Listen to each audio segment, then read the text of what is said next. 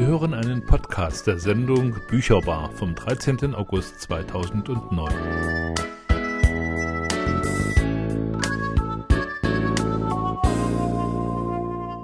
Hier ist die Bücherbar auf Radio Funkwerk. Herzlich willkommen. Mit dem Titel Eine geknickte Blume hat die Sömmerdaer Autorin Rotraud Wolf am 31. Juli ihr Erstlingswerk in ihrer Heimatstadt vorgestellt. Heute ist Frau Wolf Gast in der Bücherbar, dem Autorenmagazin von Radio Funkwerk. Herzlich willkommen, Frau Wolf. Ich grüße Sie. Mit dem Titel Eine geknickte Blume stellt der Leser vermutlich in der Regel sofort die Verbindung zu Sah ein Knab ein Röslein stehen. Da war das Absicht? War keine Absicht. Der Knabe bricht ja das Röslein. Der rote Faden des Buches ist, dass die Heide aus Hunger nach Liebe und Anerkennung, also direkt danach süchtig ist. Sie bekommt zwar als Kind sehr viel Liebe, aber wird auf der anderen Seite konfrontiert mit der Härte der Umwelt, also vor allen Dingen in der Nachkriegszeit mit Armut. Geschichten schreiben ist eine Art, sich das Vergangene vom Halse zu schaffen, hat Johann Wolfgang Goethe einmal gesagt. Ja. Sie haben damit ein Stück Ihrer Vergangenheit bearbeitet. Warum auf diese Art und Weise? Man, man will das in die Welt hinausschreien und mit dem Schreiben kann man das eigentlich ein Stück weit tun, weil ich damit viele Leser erreichen möchte. Gibt es eine Bindung zu Goethe Ihrerseits? Ja, ich habe schon immer als Kind gern Gedichte von Goethe gehört und habe sie auch oft wiedergegeben. Mein Eindruck nach dem Lesen des Buches war, dass das Knicken der Blume Heide Ergebnis eines langen Prozesses ist, der sich auch mehrfach und in verschiedenen Formen wiederholt, zum Beispiel als Kind beim Lernen des Instruments, die fehlende Liebe des Vaters, Demütigung in der Schule, alles anders als bei Goethes Heidenröslein das kann man sagen. Die Heide wird zwar überschüttet von Liebe, vor allen Dingen von der Mutter, sie klammert. Andererseits der viel zu alte Vater für Heide, der für das kleine Mädchen wenig Kraft noch aufbringen kann. Dadurch empfindet das die Heide, als wenn sie weggestoßen wird. Und da entsteht schon in ihrer frühen Kindheit irgendwie eine Ambivalenz in den Gefühlsleben, in ihrem Gefühlsleben. Verleger Friedhelm Berger sagte bei der Präsentation in Sommer da, man muss schon sehr blauäugig sein, um nicht festzustellen, dass der Debütroman von Rotraud Wolf starke autobiografische Züge trägt. Eine gute Autobiografie zu schreiben ist beinahe so schwierig wie eine zu leben. Das ist von Robert Lemke. Und Autobiografien schreibt man nur einmal. Was schreiben Sie jetzt? Dieses Buch, Eine geknickte Blume, hat nur autobiografische Züge. Und somit ist da auch noch viel offen. Und wenn ich jetzt wirklich weiterschreibe, dann wird sicher in dem nächsten Buch auch wieder werden einige Passagen aus meinem eigenen Leben erscheinen. Wäre es denn denkbar, dass Sie auch ein Buch über eine der Figuren, die im Buch vorkommt, schreiben, zum Beispiel diese Lisa oder den Antonio? Ich denke nein, das ist abgeschlossen in sich. Bücherbar, das Autorenmagazin. Für Ideen und Hinweise zur Sendung nutzen Sie das Hörertelefon unter 0361 590 90 22. Eine geknickte Blume ist der Titel eines Taschenbuches, das im Und Verlag in Stadtroda erschienen ist und aus der Feder von Rotraud Wolf stammt, die heute unser Gast in der Bücherbar ist. Liebe Frau Wolf, um den Inhalt Ihres Buches zu erschließen, kommt der Leser also nicht ganz an Ihrer Biografie vorbei. Was ist an Ihrer Biografie anders als bei anderen? Was hat Sie geprägt?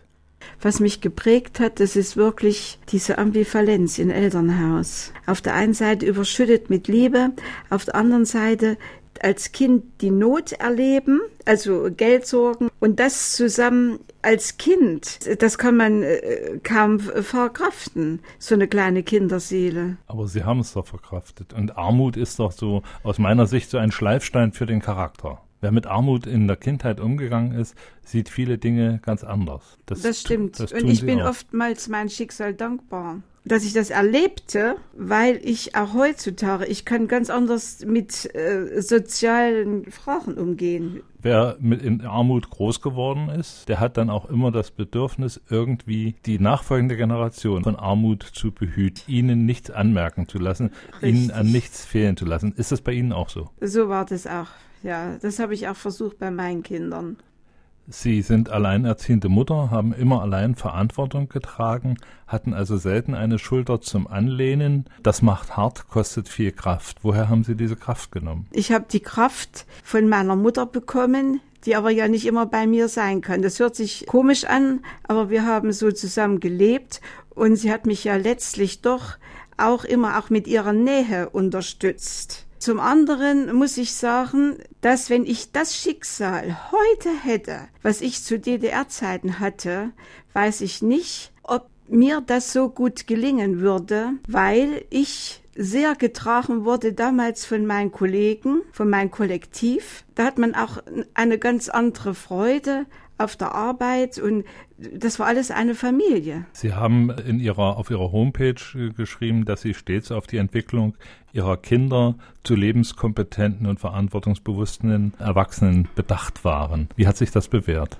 Sind, Als, sind Ihre Kinder auf diese äh, Wege ja, eingegangen? Also ich, meine Tochter sagt zum Beispiel fast an jedem Geburtstag zu mir, Mutti, ich danke dir für die Erziehung. Und mein Sohn äußert sein, seinen Dank in einer anderen Form, indem er mit mir wirklich lieb umgeht. Aber meine Kinder sind wirklich selbstbewusste Menschen geworden, die auch sehr sozial eingestellt sind. Das war mir auch immer wichtig. Und vor allen Dingen habe ich meinen Kindern dieses Wort und dieses Gefühl Herzensbildung, Herzensbildung immer wieder erklärt und ich denke auch vorgelebt, das zu haben.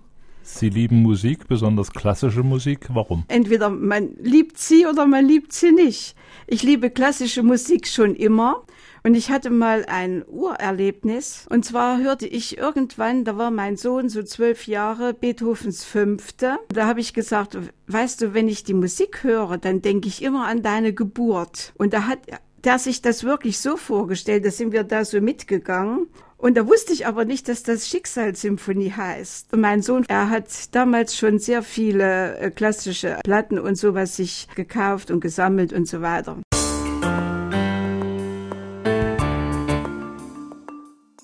Bücherbar, das Autorenmagazin. Auf Radio Funkwerk zu hören auf 96,2 MHz. Die Schriftstellerin Rotraud Wolf stellt in der Bücherbar hier bei Radio Funkwerk ihr Taschenbuch Eine geknickte Blume vor. Frau Wolf, wann hatten Sie denn die Idee, Ihr Leben in einem Buch zu verewigen? Es war schon immer mein Sinnen zu schreiben, jedoch hat es die Zeit nicht erlaubt. Und nun, da ich Rentnerin bin, habe ich mich eben hingesetzt und einfach geschrieben. Was haben Sie sonst noch geschrieben? Oder vorher? Ich habe früher als Kind habe ich immer mal Gedichte äh, äh, so geschrieben. Es hat mir auch Spaß gemacht, vor allen Dingen über Mutterliebe und Natur. Frau Wolf, Sie lesen jetzt aus dem Buch Eine geknickte Blume. Mit welcher Stelle wollen Sie beginnen? Die Heide, die lernt diesen Hassan, einen Araber, während einer Kur kennen und es entsteht eine sehr tiefe, innige Liebe zwischen beiden. Tanzen wir, ich schreckte aus meinen wirren Gedanken hoch, wie ein kleines Mädchen, das diese Fragestellung eher als Festlegung empfand und zu gehorchen hatte. Zitternd stand ich auf und spürte sogleich seine beschützende Hand. Ein Oldie aus den 60er Jahren wurde gespielt und die Zeit blieb stehen. Ich versuchte ihn, soweit es ging, auf Distanz zu meinem Körper zu halten. Es gelang mir nicht. Seine Zärtlichkeit war stärker. Als er mir liebevoll einen Kuss auf die Wange hauchte, sagte ich leise Danke. Nachgiebig lehnte ich meinen Kopf an seine Schulter, und ich wusste nicht warum. Ich begann zu weinen. Wie lange hatte ich nicht getanzt, und nun ließ er mich deutlich fühlen, dass ich noch begehrenswert war. Ich empfand dies als ein Geschenk. Bücherbar, das Autorenmagazin, stellt neue Thüringer Literatur vor. Gast in der Bücherbar heute Frau Rotraud Wolf, Schriftstellerin aus Sömmerda. Rotraud bedeutet in Althochdeutsch Ruhm und Stärke. Haben Sie mit Ihren Eltern mal darüber gesprochen, warum Sie gerade diesen Namen bekommen haben? Also ich wusste eigentlich, dass Rotraud die Schöne heißt. Ich habe das so gefunden. Und Rotraud war die erste Äbtissin des Nonnenklosters von Neuburg an der Donau. Na, das wusste ich nicht. Welche Lehren haben Sie denn aus Ihrer Beziehung zu Ihrer Mutter gezogen? Meine Mutter hat mir alles Gute gelernt, hat aber mich eben nicht losgelassen. Sie konnte mich kleines Mädchen, ich war ihr Lebenselixier. Sie war ja auch schon älter, als ich geboren wurde.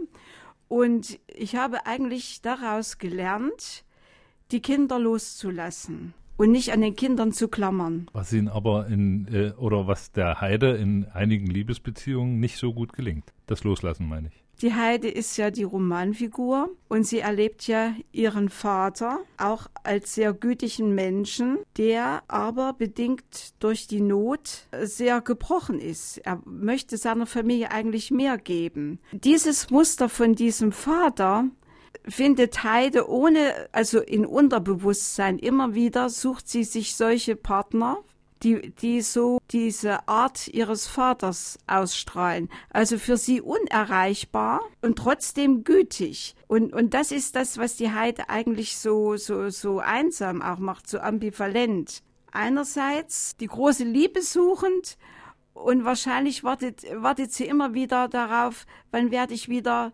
weggestoßen. Hassan ist äh, eigentlich äh, der zweite und damit fängt der Roman auch an, das Kennenlernen diesem Hassan auf einer Kur und es gibt eine andere Begegnung, die weit davor liegt und die äh, beinhaltet die Beziehung zu diesem Rainer und daraus wollten Sie jetzt ein Stück vorlesen. Also der Rainer war ja ein Altbundesbürger und die Heide lernte den Rainer kennen und sie besinnt sich und erzählt. Eines Morgens um 10 Uhr im Mai 1989. Ich hatte gerade dienstfrei, erhielt ich die Nachricht, innerhalb von 24 Stunden die DDR verlassen zu müssen. Weiterhin sollte ich umgehend zur Abteilung Inneres kommen, um meine Staatsbürgerschaft aberkennen zu lassen. Ich wusste nicht, an wen und an was ich zuerst denken sollte. Die Zeit lief. Erst einmal ging ich zu meinem Vater, und sagte ihm, als wäre es eine Bagatelle. Ich werde morgen früh abgeholt, das ist aber nicht schlimm, denn ich kann ja immer wiederkommen. Am anderen Morgen stand mein Mann vor der Tür. Hinter seinem Auto stand ein Fahrzeug, aus welchem heraus wir beobachtet wurden. Alle waren wieder da. Mein Vater stand am Fenster und weinte. Er hatte Gefühle stets zu verdrängen verstanden. Nun stand er da und ließ seine Tränen einfach zu. Was tat ich ihm da nur an? Am liebsten wäre ich ihm um den Hals gefallen und hätte ihn umarmt, ihm gesagt, ich habe dich sehr lieb, aber das wurde nicht ausgesprochen. Ich stand wie versteinert und griff nach seiner Hand, kühl aber innig, eben mit Abstand, wie ich es als kleines Mädchen kannte. Geh in dein goldenen Käfig, sagte er. Frau Wolf, der Vater der Heide hat aber irgendwie die richtige Ahnung gehabt. Goldener Käfig, das sollte sich ja auch so erweisen. Wie ist die Geschichte ausgegangen zwischen Heide und Rainer? Ja, es ist eigentlich wirklich so ausgegangen, wie es der Vater prophezeit hatte. Und äh, Sie haben das auch relativ kurz abgearbeitet. In drei Sätzen wird die Beziehung zu Rainer beendet. Ja, so wortlos wie die Beziehung war, so wortlos ging sie auseinander. Wie sehen Sie denn diese Beziehung aus heutiger Sicht? Das hat sie nicht sehen können. Sie hat gedacht, die Kinder sind aus dem Haus, versorgt, haben Familie. Sie war immer allein. Und jetzt beginnt für sie ein neues Leben. Sie wollte eben auch mal etwas vom Leben kosten. Die Beziehung zwischen Heide und dem Rainer endet zwar quasi in einem Chaos, aber trotzdem hat sie doch für die Heide auch etwas gebracht. Ja, Heide ist reicher geworden an Erfahrung. Es gehört, es gehört zu ihrem Lebensmuster, dass sie diese Erfahrung machen musste. Bücherbar, das Autorenmagazin. Als Podcast zu hören unter www.gew-thüringen.de. Die Autorin Rotraud Wolf ist in der DDR aufgewachsen. Und da ist passend zum heutigen Tag natürlich ein Ereignis wichtig, wie sie den 13. August 1961 erlebt hat. Frau Wolf, Sie haben eine Schulzeit äh, erlebt, eine Kindheit erlebt mit einigen Höhepunkten, die, äh, über die Sie auch stolz berichten, aber es gab auch einige äh, Demütigungen. Wie war das mit dem Instrumentlernen? Ja, meine Eltern waren ganz stolz Sie wollten nun unbedingt, sie beide waren sehr musikalisch und konnten das aber nicht ausleben. Und wie das überall so ist, ist dann das Nesthäkchen eigentlich die Person, die das alles ausleben sollte, was die Eltern oder die anderen Geschwister nicht konnten. Und Sie haben welches Instrument gelernt dann? Mandoline. Und damit sind Sie dann auch in einer Gruppe aufgetreten in Erfurt 1961. Ja, ich war da acht Jahre im Zupforchester und das war auch eigentlich eine schöne Zeit. Und wir sind dann aufgetreten zum vierten Pioniertreffen in Erfurt. 14 Tage vor dem Pioniertreffen gingen wir auf Tour. Unser Busfahrer, der von allen die Koffer gut im Bus verstaut hatte, fuhr uns zu einem Ort nicht weit von zu Hause entfernt. Von dort aus liefen wir am nächsten Tag zum nächsten Ort. Der Busfahrer nahm uns im Reißverschlusssystem ab und zu mal mit. Das war unser Friedensmarsch. Gastfamilien stellten Übernachtungsquartiere bereit und manchmal schliefen wir alle zusammen mit anderen Pioniergruppen in Turnhallen auf aufgebauten Feldbetten. Die ganze Atmosphäre war für Kinder unseres Alters sehr romantisch und förderte die Kameradschaft, füreinander da zu sein. Die letzte Strecke konnte ich nicht mehr mitlaufen. Meine neuen Schuhe strapazierten meine Füße so sehr, dass ich große Blasen an den Fersen bekam. Wir freuten uns auf das Pioniertreffen und übten täglich mit den hinzugekommenen anderen Musikgruppen unsere Stücke als Ensemble. Wir probten in den Schulen, in deren Orten wir schliefen. In der vorletzten Nacht, bevor wir unser Ziel erreichten, wurden wir von unserem Musiklehrer geweckt. Alle waren wir aufgeregt und dachten, es gebe eine Brandschutzübung oder ähnliches. Unser Orchesterleiter war auch aufgeregt, so hatten wir ihn noch nie gesehen. Heute Nacht wurde zum Schutz des sozialistischen Lagers eine Mauer gebaut. Der Frieden war in Gefahr und unsere Regierung musste so handeln. Unser Busfahrer wurde von der Partei nach Berlin abgerufen. Das sagte unser Orchesterleiter zu uns. Es war der 13. August 1961, der Tag, an dem mit dem Bau der Berliner Mauer begonnen wurde. Alle waren wir in unseren frohen Erwartungen gestört. Aber es muss wohl so sein, dachte ich. Bücherbar, das Autorenmagazin. Immer am zweiten Donnerstag im Monat ab 18 Uhr.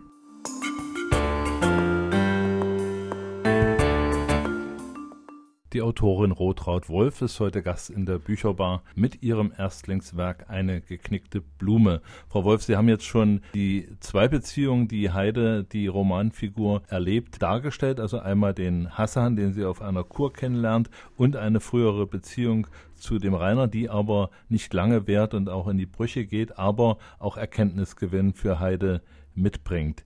Die äh, Beziehung zu Hassan dauert länger, aber sie hat so eine Eigentümlichkeit. Da geht es immer wieder um Abschied nehmen, treffen und Abschied nehmen, was äh, an der Kraft Heides wiederum ziemlich äh, zu zehren scheint. Die äh, Romanfigur Has des Hassans ist auch der äh, rote Faden des Buches. Und der Hassan verkörpert für die Heide den Vater. Gütig, klug und trotzdem etwas unnahbar. Das heißt, die Heide muss einen Spagat begehen, einerseits den Geliebten zu sehen und andererseits die Rolle des Vaters da äh, sehen zu wollen. Ja. Und äh, wie bewältigt sie denn diesen Konflikt? Ist sie da immer wieder mit dem Abschied nehmen oder mit dieser quasi Wochenendbeziehung? Ist das für sie die Lösung? Es kommen alte Ängste wieder hoch, die sie als ganz junge Frau schon mal durchlebte, 20 Jahre vollkommen davon befreit war. Und diese Ängste schleichen sich wieder ein. Heide weiß das in dem Moment noch nicht, dass diese Ängste durch Hassan entstehen, weil die langsam sich da hineinschleichen. Aber am Ende des Buches erkennt dann Heide diese Beziehung zu Hassan, sieht dann diese Beziehung aus einer anderen Sichtweite. Sie wird ja auch älter. Und dazu hören wir jetzt noch einen kleinen Ausschnitt. Bevor Hassans Zug abfuhr, hatten wir noch etwas Zeit. Wir liefen durch Weimar und waren beide sehr in uns gekehrt. Irgendwo tranken wir Kaffee, um uns innerlich wieder aufzubauen. Hassan wirkte nicht nur weise, er war es auch. Er verstand es immer wieder, die Situation aufzuheitern.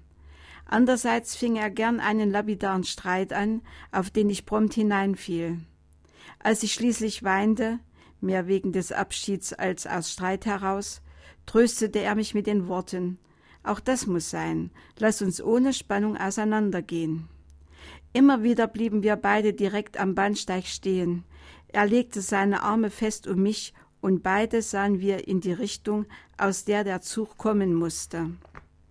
Noch einmal genoss ich die Situation wie immer, für lange, nicht vorher bestimmbare Zeit.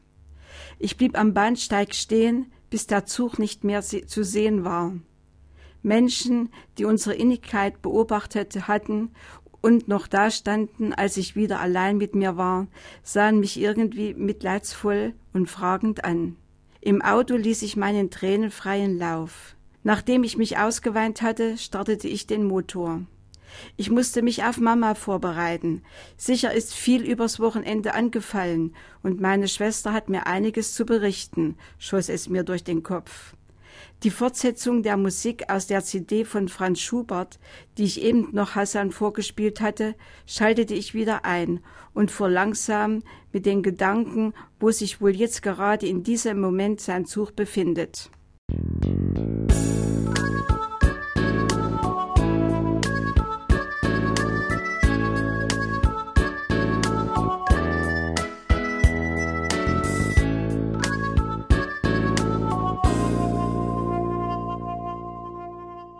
Rotraud Wolf liest aus ihrem Buch Eine geknickte Blume. Hassan möchte unbedingt die Gedenkstätte Buchenwald besuchen. Auf dem Heimweg beschleichen Heide wieder ihre Ängste. Als er nach einer Weile wieder zurückkam, stellte er sich neben mich. Er sah zufrieden aus und erzählte mir begeistert, was er alles gesehen hatte, während ich nur darüber nachdachte, wie ich diese ganze Strecke wieder zurückkomme. Ich blieb stehen, drehte mich zu ihm und sprach leise Bitte, Hassan, lass uns schnell gehen. Ich bekomme plötzlich so eine Angst.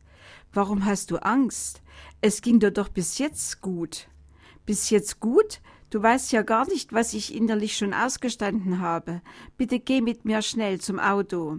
Aber wir gehen doch schon schneller. Hassan sprach ruhig und tat mir in dem Moment leid. Was sollte er mit mir auch anfangen? Er konnte meine Lage jetzt doch gar nicht verstehen.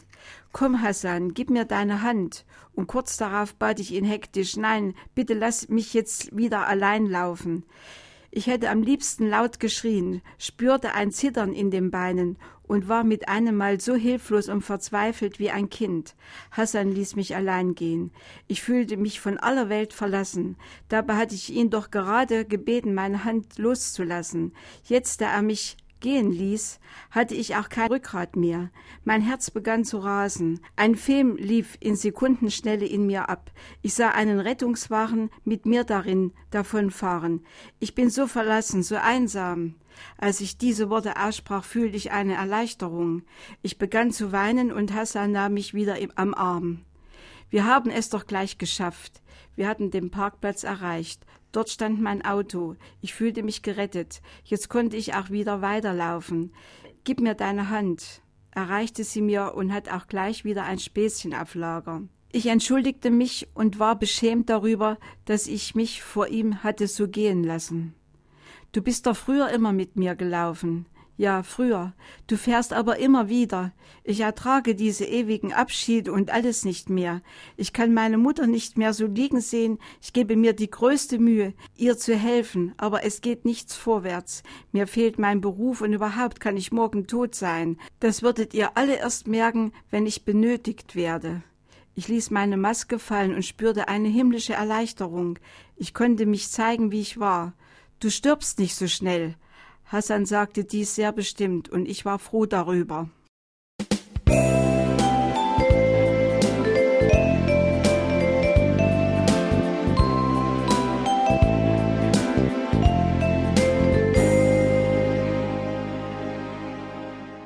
Rotraud Wolf ist Gast in der Bücherbar. Frau Wolf, die Beziehung äh, von Heide zur Mutter hatten wir schon mal angesprochen. Die Heide gibt eigentlich ihr einen Teil ihres Lebens an die Pflege ihrer Mutter weiter, die dadurch auch ein hohes Alter erreicht. Äh, Da äh, opfert sich die Heide aber fast körperlich und seelisch richtig auf. Ja, das stimmt, aber das ist auch ein Bedürfnis der Heide. Es soll ein Dank an die Mutter sein, auch in Erinnerung an die schweren Nachkriegsjahre. Das hat ja die Heide sehr geprägt. Und sie fände es sträflich, die Mutter in ein Heim zu geben. Ein halbes Jahr später schlief Mama ruhig in die andere Welt hinüber. Ich war nicht bei ihr. Noch Wochen nach der Urnenbeisetzung begab ich mich, so oft es ging, in Mamas Wohnung, setzte mich an den ausgezogenen Tisch, an denen die Trauergäste gesessen hatten und wo noch immer die nun nicht mehr frischen Efeuranken das weiße Tafeltuch schmückten. Ich musste nun Abschied nehmen. Abschied von meinem Zuhause. Irgendwann hat alles sein Ende. Ich sah Mama vor mir, wie sie immer im Leben stand, fröhlich, herzlich und bestimmend. Ich spürte, dass sie in mir lebte. Das Gesicht der Kreisin, die ein langes Pflegelager hinter sich hatte, konnte ich in meinen Gedanken nicht aufnehmen. Dieses Bild war verschwommen. Unsere Mutter besaß so viel Liebe und Leben uns Kindern gegenüber, so dass auch jetzt noch die Wohnung diese wärmende Kraft ausstrahlte. Trotz der vielen Pflegejahre war sie mein Halt, mein Leben gewesen. Ich war allein, ich saß und spürte gar nicht, dass es schon dunkel geworden war. Hassan rief um diese Zeit immer an. Ich begab mich auf den Nachhauseweg, um sein Telefonat nicht zu verpassen. Ich schloss die Tür allein mit mir für immer zu.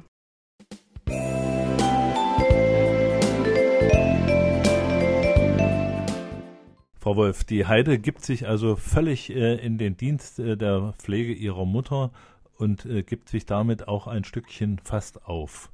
Was denken Sie denn, wie viele Heides wird es denn in Thüringen geben, die das auch so machen? Es kommt immer darauf an, wie man überhaupt im Leben steht und auf das Umfeld und auf so vieles. Ich würde es begrüßen, wenn so viel wie möglich Menschen, Familien, ihre älter werdenden Familienmitglieder, Eltern, Omas, Tanten, Onkels zu Hause pflegen würden. Wichtig ist der Zusammenhalt in der Familie, also es muss alles miteinander stimmen. Und man muss natürlich auch die Möglichkeiten haben, es tun zu können. Am Schluss der Bücherbar gibt es traditionell die Schnellfragerunde. Frau Wolf, auch für Sie. Das heißt, ich habe den Text schon vorbereitet. Sie brauchen eigentlich nichts weiter zu machen, als die Sätze, die ich jetzt anlese, zu vollenden oder das zu sagen, was Ihnen dazu einfällt.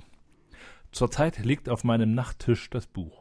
Die Doppelhalsgeige. Mit einer Million Euro würde ich dafür sorgen, dass alle Schulden, die meine Kinder eventuell haben, erstmal beglichen werden. Von meinen Kindern habe ich gelernt. Loyal mit ihnen umzugehen. Meine Vorbilder als Schriftsteller sind Marcel Reich-Ranitzky. Ich hasse es, wenn Ungerechtigkeiten, wenn es Ungerechtigkeiten gibt. Ich wäre gern mal für einen Tag. Gesundheitsministerin. Zuletzt gelacht habe ich über viel Spaß mit meinem Freund, der meine Homepage immer schön pflegt. Von meinem Schreibtisch entferne ich als nächstes den Staub. Vertrauen ist Vertrauen ist das wichtigste Kriterium in äh, zwischenmenschlichen Beziehungen. Ich würde gern einen Abend verbringen mit mit meiner ganzen Familie. Wenn Frau Wolf kocht, dann gibt es Reis und Fisch. Vielen Dank, Frau Wolf. Alles Gute für Sie und beim nächsten Buch gibt es wieder eine Sendung. Danke. Ihnen auch alles Gute. Sie hörten einen Podcast der Sendung Bücherbar, das Autorenmagazin, zusammengestellt von Richard Schäfer vom Radioteam der Gewerkschaft Erziehung und Wissenschaft bei Radio Funkwerk.